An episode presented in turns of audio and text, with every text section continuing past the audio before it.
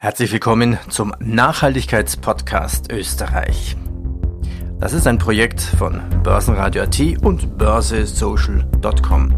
Mein Name ist Peter Heinrich. Der österreichische Nachhaltigkeitspodcast der österreichischen Nachhaltigkeitspodcast der österreichischen Nachhaltigkeitspodcast der österreichischen Nachhaltigkeitspodcast der österreichischen Unser Thema heute Net Zero und die Transformationsprozesse, die auf uns alle zukommen werden.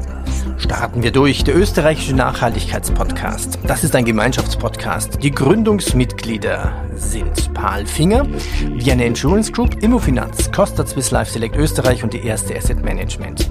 Der Nachhaltigkeitspodcast ist auf Börsenradio.at und den üblichen Podcast-Downloadquellen zu hören. Mittlerweile sind weitere Partner für den Gemeinschaftspodcast dazugekommen. Geisberg Consulting, WEB Windenergie, die ÖKB, Hypo Oberösterreich, PwC Österreich, die RCB und Wienerberger. Unser Thema heute? Lassen wir uns ein bisschen über Net Zero diskutieren und Transformationsprozesse, die auf uns alle zukommen. Ich grüße unseren Gast von PwC Österreich. Grüße Sie. Hallo. Vielen Dank, dass Sie mich hier eingeladen haben in die Sendung. Mein Name ist Thomas Steinbauer.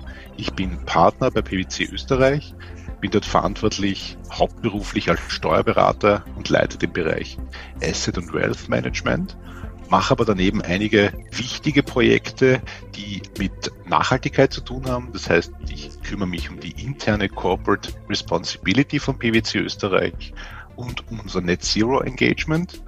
Und gleichzeitig habe ich auch als Partner für die Steuerabteilung das Thema ESG übernommen. Kurz gesagt, darf ich Sie auch als Net Zero Manager bezeichnen? Wenn Sie das möchten, sehr gerne. Ja, was macht jetzt ein Net Zero Manager? Sie werden ja nicht die Mülleimer kontrollieren, was da drin steckt und die Reiseabrechnungen nachschauen, wer mit was äh, unterwegs war. Sie werden vielleicht lachen, aber ich habe tatsächlich die Mülleimer kontrolliert und gesehen und versucht, unser Müllkonzept zu überarbeiten, weil es natürlich immer äh, bei gewissen neuen äh, baulichen Voraussetzungen und Standorten die Notwendigkeit gibt, Dinge zu verändern, anzupassen, wenn die User Experience nicht so funktioniert, wie es grundsätzlich so von der Architektur geplant wurde, wenn ich das so formulieren darf. Aber Spaß beiseite. Net Zero Manager, was mache ich da? PwC Global hat sich committed letztes Jahr, dass wir unseren CO2-Fußabdruck halbieren wollen. Und zwar bis 2030, basierend auf den Zahlen von 2019. Und was bedeutet das? Das bedeutet, dass wir natürlich strukturelle Einsparungen machen müssen, die wir jedes Jahr ein Stück weit verstärken. Gleichzeitig möchten wir aber auch dann den CO2-Ausstoß, der weiterhin besteht, tatsächlich und effektiv aus der Atmosphäre entfernen mit Aufforstungsprojekten oder sonstigen neuen Technologien, an denen gerade geforscht wird und die bis 2030 verfügbar sein werden. Ja, und wo stehen Sie jetzt bei PwC selbst, hausintern? Wir sind auf einer Reise natürlich. Wir haben hier einen Glide Path definiert, wie die Ausstoßkurve reduziert werden sollte und muss. Da spielt uns jetzt natürlich auch die Covid-Krise in die Karten, weil Sie müssen sich vorstellen, als Beratungsunternehmen hat man jetzt per se keinen großen CO2-Ausstoß verglichen mit ganz anderen produzierenden Branchen beispielsweise. Aber unsere größte Emission ist, wenn wir ins Flugzeug steigen und zu unseren Kunden fliegen. Und ich persönlich bin sehr viel unterwegs, weil meine Kunden sind meistens im Ausland. Und ich muss jetzt eben meine Reisen ja, um, um fünf, sechs Prozent pro Jahr einschränken. Das reicht aus, dass wir in zehn Jahren die Reisetätigkeit halbieren und den CO2-Ausstoß dadurch. Und damit würden wir beispielsweise schon unser Ziel erreichen. Und dadurch, dass Covid jetzt eben auch uns ganz stark geholfen hat, hier in Technologien zu investieren und auch die Bereitschaft, hier doch deutlich vergrößert hat, Online-Meetingen, Konferenzen und ganz neue Formate halt virtuell zu erleben, ist das Ganze natürlich deutlich einfacher als noch vor zwei Jahren, denn wir haben uns das bereits eben vor der Covid-Krise überlegt, dass wir das eigentlich machen möchten. Und das wäre schon deutlich schwierig geworden, ein sehr starkes Reiseaufkommen dramatisch beispielsweise reduzieren zu müssen. Und jetzt kommen, können wir von einem deutlich niedrigen, wie soll ich sagen, Wert ausgehen und ich glaube schon, dass das definitiv dazu beigetragen hat, generell auch global den CO2-Ausstoß zu reduzieren. Hat man ja auch gesehen in einigen Studien, dass eben durch Covid, durch Lockdowns das ein sehr positiver Effekt auf unserem Planeten eigentlich war. Ja, ich glaube, manchmal braucht man wirklich einen Schmerz, um was zu verändern. Die Krise Corona, Sie sagten es ja, ist ja der Digitalisierungsbeschleuniger. Unser Thema ist ja auch die Welt im Wandel. Die Transformationsprozesse, die auf uns alle zukommen. Ich glaube, die meisten Menschen ist das noch gar nicht so bewusst. Klar, dass auch Sie, liebe Hörer, vermutlich betroffen sein werden. Wo fangen wir an bei dieser Diskussion? Was ist der Start des Wandels? Was ist eigentlich der Auslöser? Ist es wirklich Corona? Naja, Corona ist ein Beschleuniger in vielen Dingen. Es ist grundsätzlich der technologische Wandel, der die Transformationsprozesse hier beschleunigt. Wir hatten in der Weltgeschichte viele wichtige und Meilensteine in der Transformation, wenn es um Erfindung des Webstuhls oder die Industrialisierung geht oder auch Erfindung der, der Computertechnologie ganz allgemein. Es gab immer Meilensteine in der, in der Menschheitsgeschichte, die eben gewisse Entwicklungen exponentiell beschleunigen konnten. Und wir sind jetzt auch natürlich, was die Technologisierung und die Nutzung von Artificial Intelligence und diesen ganz neuen sind ja gar nicht mehr neu, ja, aber, aber neuen Anwendungsbereichen dieser Technologien gibt. Hier sind wir ganz auf einem exponentiellen Wachstumskurs und wir sehen, wie in Corona, wie bei der Corona-Krise, dass sich die Menschheit sehr schwer tut, exponentielles Wachstum konkret vorzustellen. Unsere unsere Gehirne sind da nicht wirklich gut dafür, dafür gemacht, das konkret zu begreifen, weil es einfach. Hätten Sie da vielleicht ein Beispiel? Heißt das, Sie erwarten jetzt einen exponentiellen schnellen Wandel in dieser Technologie, in dieser Digitalisierung. Also es geht nicht linear voraus, sondern okay, wir gewöhnen uns heute dran, nächstes Jahr ist das der Fall. In drei Jahren werden unsere Meetings nur noch online sein und die Learnings in den Schulen ist auch online. Es geht exponentiell voran. Ist das wirklich Ihre Erwartung? Das ist die Entwicklung der Technologisierung, die ist exponentiell. Und mhm.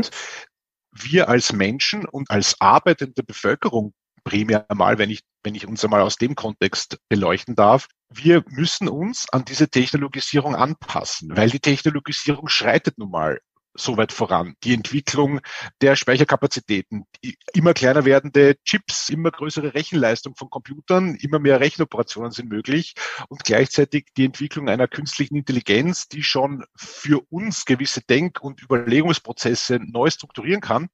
Das eröffnet natürlich was die Automatisierung betrifft, vieler Abläufe, ganz neue Dimensionen. Und jetzt gibt's die Technologie schon. Und jetzt müssen wir aber überlegen, welche Berufe und Berufsgruppen wird es in 10, 20 Jahren noch geben und welche sind von dieser technologischen Digitalisierung insoweit ganz stark betroffen, dass es sie vielleicht gar nicht mehr braucht. Haben Sie und, da schon äh, eine Antwort drauf? Also künstliche Intelligenz, wie viel Prozent der Jobs werden wegfallen? Wie viel Prozent der Jobs werden neu werden? Man sagt ja auch jetzt, Studenten, die jetzt anfangen zu studieren, das, was sie studieren, werden sie vielleicht in sieben Jahren gar nicht mehr brauchen. Das ist ein guter Punkt. Ja. Es, es ging mir aber auch so, damals schon vor über 20 Jahren, als ich studiert habe, wusste auch nicht konkret, was ich damit machen will. Ja. Da muss man ein Stück weit offen sein, was einem die Zukunft äh, bringt und, und offen einfach und mit einem, wie soll ich sagen, einem Learning-Mindset sich auf, auf das, was um einen herum passiert, auch einlassen. Das ist, glaube ich, eine ganz eine wesentliche Voraussetzung. Aber wir haben eine Studie gemacht und wir haben festgestellt, dass bis 2030 die Hälfte aller Jobs, die es auf diesem Planeten gibt, potenziell betroffen sind von dem technologischen Wandel. Und wenn ich von der Hälfte der Jobs spreche, spreche ich hier von knapp drei Milliarden Jobs. Das klingt jetzt schon sehr bedrohlich, weil drei Milliarden Menschen, die heute einen Job haben und in zehn Jahren keinen mehr oder in acht Jahren, ist ein massives demografisches Thema und ein soziales Thema. Ja, wie, wie gestalte ja ich diese, die Lebens- und Arbeitsrealitäten für diese Menschen, dass die weiterhin ein Erwerbseinkommen haben können? Also Statistik, bis 2030, die Hälfte aller Jobs sind betroffen. Das klingt schon dramatisch.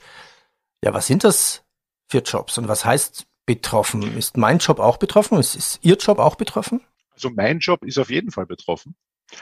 Ihr Job vielleicht auch ich kann es vielleicht kurz ausführen.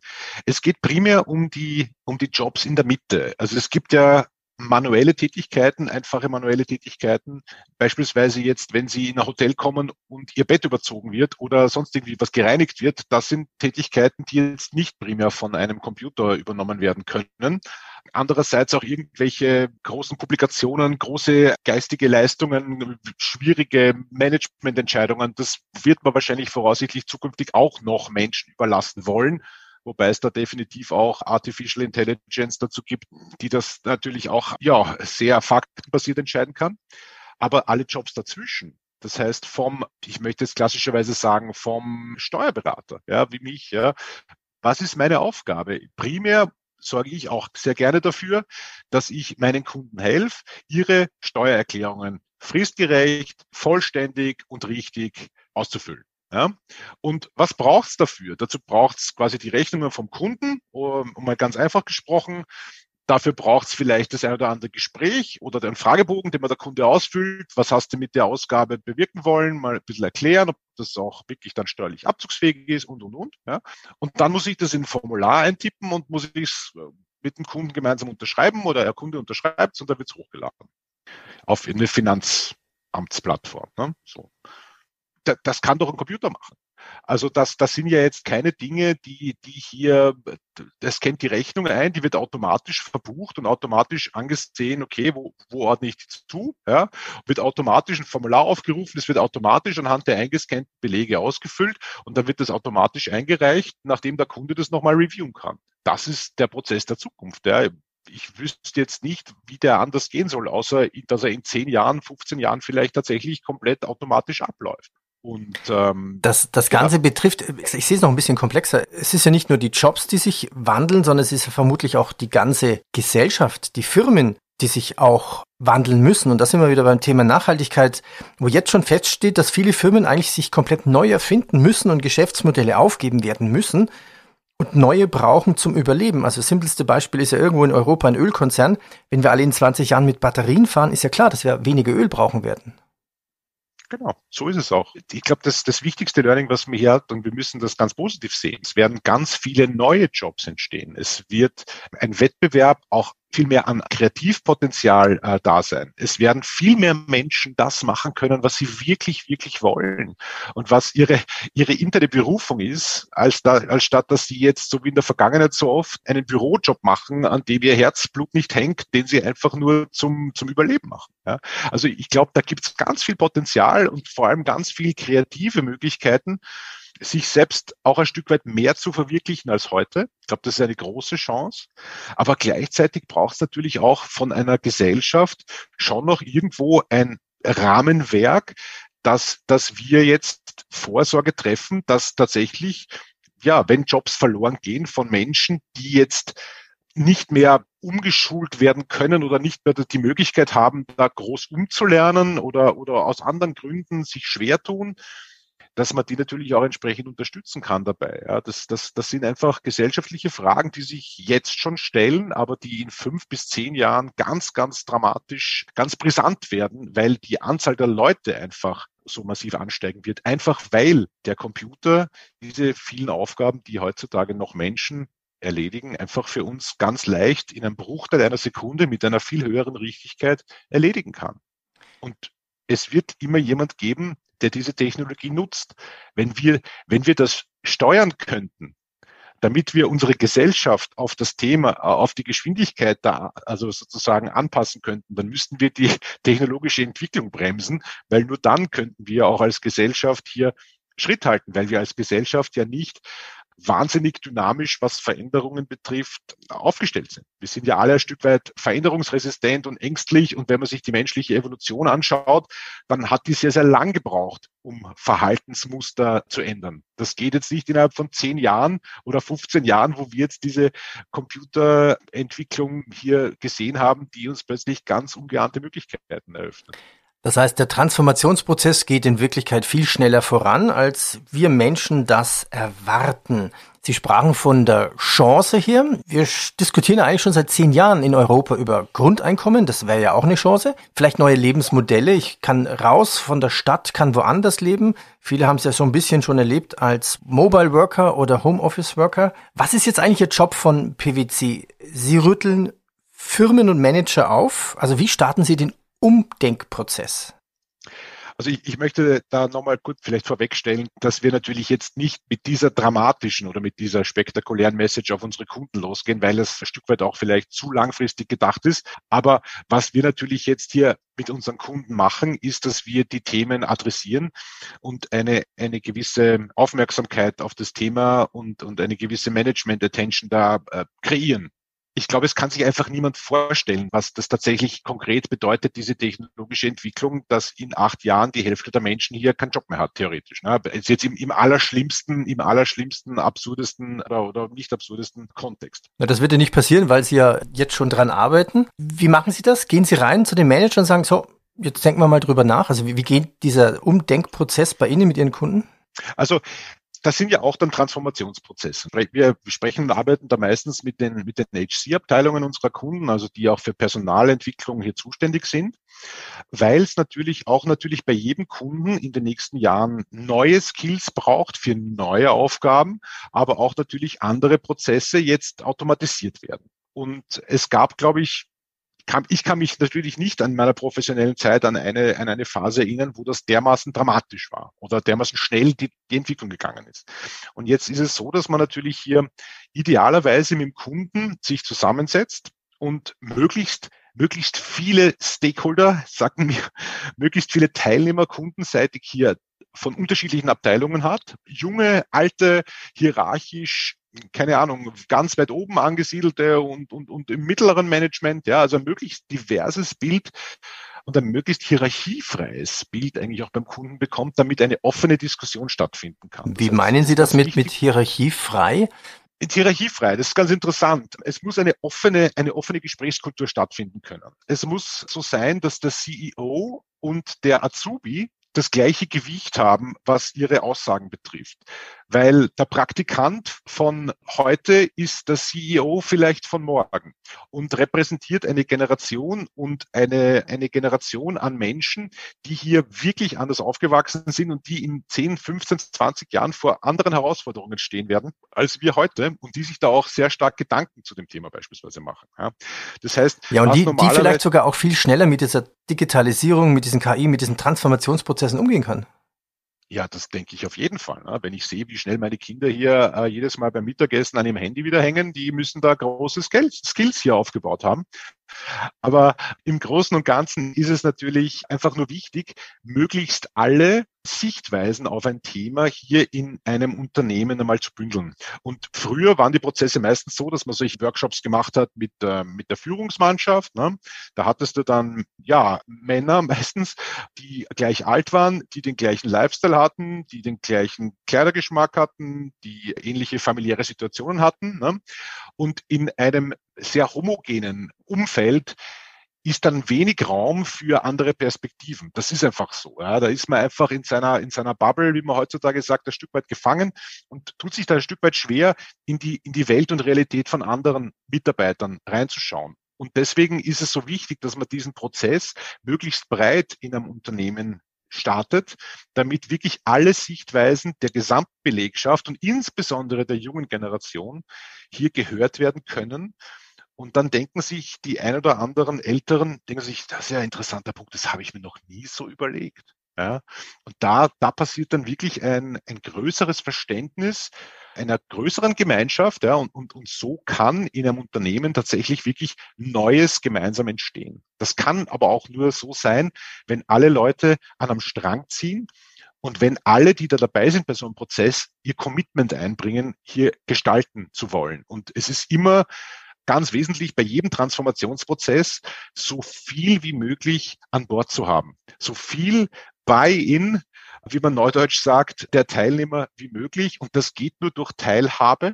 Und wenn das gelingt, dann sind die Voraussetzungen, dass der Transformationsprozess gelingt, tatsächlich am größten. Dass der dann in drei Jahren wirklich das Ergebnis bringt, dass wir uns heute im Workshop ausgemalt haben, wie die perfekte Organisationsstruktur und Organisationskultur wäre, das ist noch lange nicht gewährleistet. Aber es sind einmal die, die grundlegenden Voraussetzungen geschaffen, dass man hier auf einem richtigen Weg gemeinsam voranschreiten kann. Das fand ich jetzt sehr, sehr spannend. Das heißt ja auch, Sie sind schon im Transformationsprozess. Also Sie als Berater gehen quasi dann auch, naja, man hat immer so das Beraterbild, ne? mit Anzug, Krawatte und Laptop. Aber das funktioniert ja gar nicht mehr, wenn Sie auch mit dem Mitarbeiter am Band diskutieren, mit dem Jungen, der vielleicht in 20 Jahren dann der CEO sein wird. Sie müssen ja quasi eine Akzeptanz bei allen erreichen und wenn Sie da mit Laptop und Anzug reingehen, dann wird es vielleicht mal schwierig. Ist auch so, ja. Ähm, ich kann nur sagen, früher als ich begonnen habe, sind wir alle jeden Tag im Anzug, auch am Freitag im Anzug mit Krawatte, sehr adrett am Schreibtisch gesessen, auch wenn wir wochenlang keine Kundentermine hatten. Das war einfach die Erwartung unseres Managements, dass wir hier professionell aussehen. Ja. Ich meine, dass wir professionell arbeiten, war, glaube ich, selbstverständlich. Aber es war einfach ganz wichtig und ja, das hat sich natürlich über die Jahre sehr stark geändert. Ja, damals waren wir auch per Sie. Ja, jetzt haben wir mittlerweile eine Kultur, wo wir miteinander per Du sind im Unternehmen, im gesamten Unternehmen. Ähm, ich tue mir mittlerweile schon fast schwer, mit Kunden per Sie zu sein, äh, weil, weil ich dieses Du so gewohnt bin und weil mhm. ich das auch, auch sehr schön finde und, und, und das deutlich mehr Nähe und, und Verbindlichkeit auch in einer gemeinsamen Dialog äh, vermittelt als dieses, dieses Sie. Ja, es ist ganz interessant. Aber es hat sich natürlich auch der Kleidungsstil geändert. Ja. Und es hat heutzutage keiner mehr, keiner mehr ein Thema, wenn, wenn man, das heißt, ohne Krawatte zum Kunden geht, ja, aber gern auch mal in der Jeans und mit dem Sakko vielleicht oder mit dem Pullover. Da wird man heutzutage nimmer schief angeschaut. Und ich meine, ich glaube, da haben sich die Zeiten einfach jetzt auch dank Corona ja, geändert, wo man die Leute auch ein Stück weit in seine Privatsphäre äh, reingelassen hat. Ne. Die Leute konnten von zu Hause aus arbeiten und, und da gab es halt welche, die waren hier ein Stück weit offener und haben halt dann Familienfotos im Hintergrund stehen oder äh, zeigen so ein bisschen ihre Hobbys her und so. Das finde ich immer ganz schön. Ja? Da kann man schön anknüpfen und in ein persönliches Gespräch kommen, auch, auch vor allem mit Kunden, die früher gar nicht möglich waren, weil wir einfach nur telefoniert haben. Das ermöglicht einem doch eine, eine schönere Gesprächsbasis auch, eine schönere Beziehung, eine, eine nähere Beziehung. Und das hat sich, glaube ich, schon sehr viel geändert. Jetzt, wenn wir vom Kleidungsstil, vom konservativen Kleidungsstil starten und dann eigentlich heutzutage schon unsere Kunden in unseren Arbeitsbereich oder in unsere Küche oder in unser Wohnzimmer lassen. Ne? Das, das finde ich schon, ist ein interessantes Bild. Und wir sehen, dass es ja funktioniert und dass es uns eigentlich gut tut als, als Menschen, glaube ich, hier in den Kontakt zu gehen. Ne? Der, der das nicht will, macht seine Kamera aus. Es gibt ja genug Möglichkeiten, wie man das dann managen kann, wenn einem das unangenehm ist. Ja. Die Chance der Transformation. Danke, dass Sie uns ein bisschen die Augen geöffnet haben. Wie fangen Sie denn selber bei PwC an damit? Naja, wir sind natürlich selber ein Unternehmen, das es seit 150 Jahren gibt und das seit 150 Jahren erfolgreich, mehr oder weniger erfolgreich ist. Ne? Jetzt, jetzt würden Sie sagen, warum? Warum muss ich jetzt was ändern, wenn ich seit 150 Jahren erfolgreich bin? Das ist schwer für uns. Das ist auch für uns schwierig. Ne? Wie, wie, wie soll ich jemandem erklären, dass es heute Transformation braucht, wenn eigentlich alles okay ist? Und wenn man dann vielleicht verleitet ist zu glauben, ja, das muss jetzt auch 150 Jahre so weitergehen. Und das ist halt der Irrglaube dran. Ne? Das heißt, wir sind natürlich auch als Steuerberater, theoretisch jetzt, ja, da gibt's jetzt irgendeinen Studenten, der auf seinem Laptop eine App entwickelt, wo man hier automatisch Steuererklärungen machen kann. Und der bietet das um, um ein Zehntel des Preises an, das wir aufrufen und hat dem rennen die Leute die Bude ein und plötzlich sind wir da ohne, ohne Business da. Ja, also was ich damit sagen will, ist, dass natürlich jetzt auch diese Digitalisierung ganz neue Möglichkeiten und neue Konkurrenten für uns als PwC, als traditionelles, auch konservatives Unternehmen bietet. Und damit wir eben dem entgegentreten können, haben wir uns auch auf globaler Ebene eine Strategie überlegt, die auch ganz, ganz wichtig und wesentlich diesen Anforderungen der Zukunft Rechnung trägt. Und die nennt sich The New Equation. Und im Prinzip geht es darum, deutlich diversere und unterschiedlichere Standpunkte und Sichtweisen zu unseren Kunden zu bringen. Ich gebe Ihnen ein Beispiel. Vor zehn Jahren war es so, oder vor fünf Jahren noch, dass man bei uns in der Steuerabteilung ohne Steuerberaterprüfung wenig Chancen hatte auf gute Karriere, zumindest bis ganz oben. Und es gab auch gewisse Restriktionen, was Beförderungen bis zu einem gewissen Grade betroffen hat. Jetzt bin ich in dem Bereich der ESG in der Text tätig und ich habe meinen Partnerkollegen im Ausland darüber diskutiert, äh, wie das jetzt aussieht, wenn sie hier einstellen. Sagen die, also ich habe keinen einzigen Steuerberater mehr eingestellt. Ich habe nur noch Techniker und Ingenieure, weil die müssen sich mit den spezifischen Herausforderungen von Wärmedämmung oder sonstigen Arbeitsstoffen und Materialien auseinandersetzen um dann zu erklären, was dann die steuerlichen Auswirkungen sind, wenn ich dieses oder jenes Material verwende und was für Zölle es drauf gibt, äh, vielleicht in dem Land und in dem nicht. Das heißt, wir gehen komplett weg von dieser Denke, wer Steuerberatung macht, braucht eine, äh, jedenfalls und immer eine abgeschlossene Steuerberaterausbildung, sondern wir, wir gehen jetzt völlig neue Wege und nehmen hier ganz andere Disziplinen wahr und nehmen die mit an Bord. Wir haben einen Artificial Intelligence Experten bei uns in der, in der Steuertechnologieabteilung, der hier Simulatoren entwickelt hat, wie sich Covid in einem Büro ausbreiten kann, sensationelle 3D-animierte äh, Programme und Anwendungen und das aus der Steuerabteilung heraus. Also wir, nur, nur dass Sie sehen, da kommt so ein schneller Paradigmenwandel auf uns zu und wir tragen dem natürlich Rechnung. Das heißt, wir haben jetzt plötzlich ein völlig anderes Skillset und ein anderes Bewerberprofil vor uns, das uns dann auch mit ganz anderen Herausforderungen konfrontiert. Weil diese Leute wollen gleich an wahnsinnig spannenden Projekten mitarbeiten. Wenn ich meine klassische Steuerberaterkarriere in der Vergangenheit angestrebt hatte, dann wusste ich, jetzt muss ich mal drei Jahre hier arbeiten, relativ intensiv. Dann mache ich mal eineinhalb Jahre meinen Steuerberatungsprozess mit vielen Prüfungen und dann komme ich hier in den Genuss einer Beförderung und, und komme äh, auf, auf den Grid Manager und kann hier schon ein Stück weit hier mein eigenes Kundenportfolio ein Stück weit mitbetreuen und, und, und. Ja da wusste ich schon relativ klar, so muss der Weg sein, weil das ist so. Aber jetzt als Ingenieur, Softwareentwickler müssen wir auch Karrieremöglichkeiten bieten und finden für eben Leute, die ein völlig anderes Profil haben. Und das stellt uns natürlich als Organisation, wenn sie aus der Historie kommen, auch vor gewisse Herausforderungen. Und New Equation bedeutet für uns in Wirklichkeit, offen zu sein für das, andere Blickwinkel auf Probleme einnehmen zu können, viel mehr aus der Seite auch der User Experience, also nicht nur aus der Seite des Beraters, sondern auch aus der Sicht des Kunden unserer Kunden, um das unserem Kunden klarzumachen, dass das eigentlich das Wichtigste ist. Dir ist geholfen, lieber Kunde, wenn deine Kunden happy sind, wenn deine Kunden ein Gefühl haben, dass sie bei der richtigen Firma sind. Ja, und das sind halt auch Dinge, die es bei PwC die letzten 150 Jahre nicht in dem Ausmaß gegeben hat, dass wir viel mehr auf die Experience unserer Kunden, der Kunden Rücksicht nehmen. Die Welt im Wandel, auch die Chance der Nachhaltigkeit, Transformation. Ich bedanke mich recht herzlich für die Einblicke.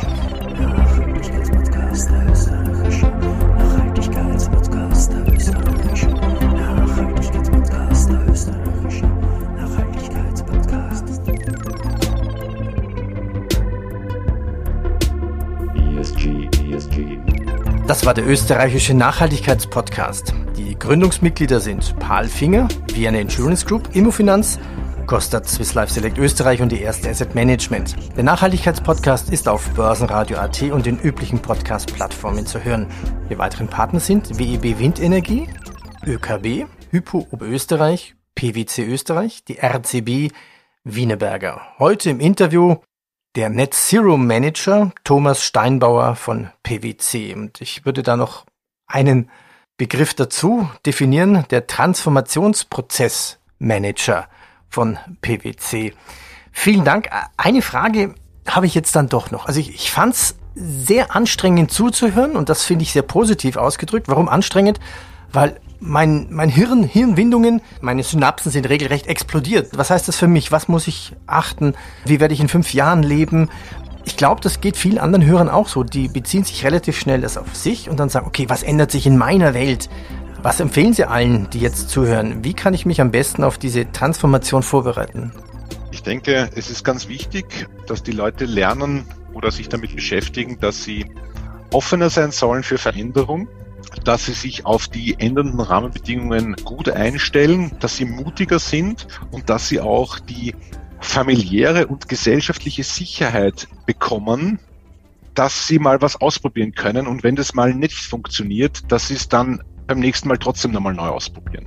Wir haben in Europa keine Kultur bisher gehabt, die Scheitern gut findet. In den USA haben sie beispielsweise eine Kultur, Da ist es okay, wenn du mal irgendwas nicht zustande bringst, sagen dir beim nächsten Mal machst es besser, steh auf, mach weiter. Bei uns ist es ein Stück weit so, ja, hm, wir haben dir eh gesagt, dass das nichts wird und du bist gescheitert. Ja.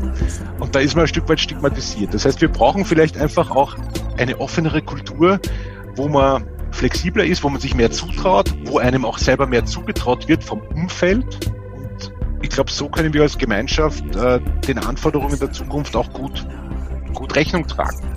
Wir vom PwC versuchen natürlich hier unseren Beitrag zu leisten. Wir versuchen ganz intensiv viele betroffene Menschen in betroffenen Jobs abzuskillen und ihnen Angebote zu, zu bieten, neue Dinge zu lernen, Dinge anders zu machen als in der Vergangenheit. Das ist auch einer unserer wesentlichen Schwerpunkte in der New Equation. Aber wir alle, wir alle sind hier, sind hier einfach angehalten, unser Stück weit zu bestärken, ein bisschen mutiger zu sein, ein bisschen mehr das zu machen, was wir wirklich wollen, was wir als unsere Berufung auch ein Stück weit empfinden. Und ich glaube, da können wir dann trotzdem alle gut gemeinsam auf einem hoffentlich halbwegs noch gesunden Planeten die nächsten Jahre gemeinsam verbringen. Herr Steinbauer, vielen Dank. Danke Ihnen. ESG. Ja, das Dankeschön.